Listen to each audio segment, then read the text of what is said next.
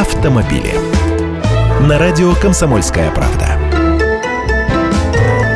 Здравствуйте, я Андрей Гречаник. Средняя цена полиса ОСАГО выросла почти на полторы тысячи рублей – 4727 рублей – такова теперь средняя по стране цена полиса автогражданки. Специалисты называют ее страховой премией. После поэтапного повышения базового тарифа и изменения территориальных коэффициентов за год она выросла с 3324 рублей, то есть на 1400 рублей.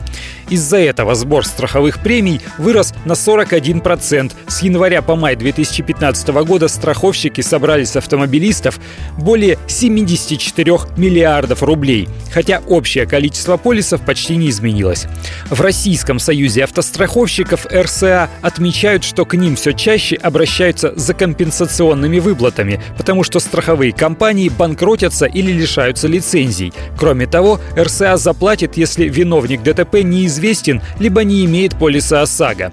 Не все знают о возможности таких выплат, да и о прямом возмещении немногие слышали. Ведь сейчас, если столкнулись две машины, у обоих водителей есть полисы ОСАГО, и люди при этом не пострадали, за выплатами нужно обращаться в порядке прямого возмещения в свою страховую компанию, в которой вы оформляли свой полис.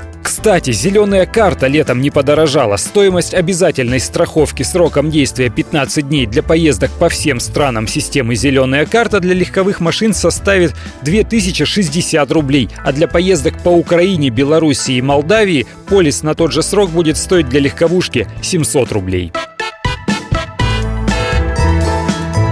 Автомобили.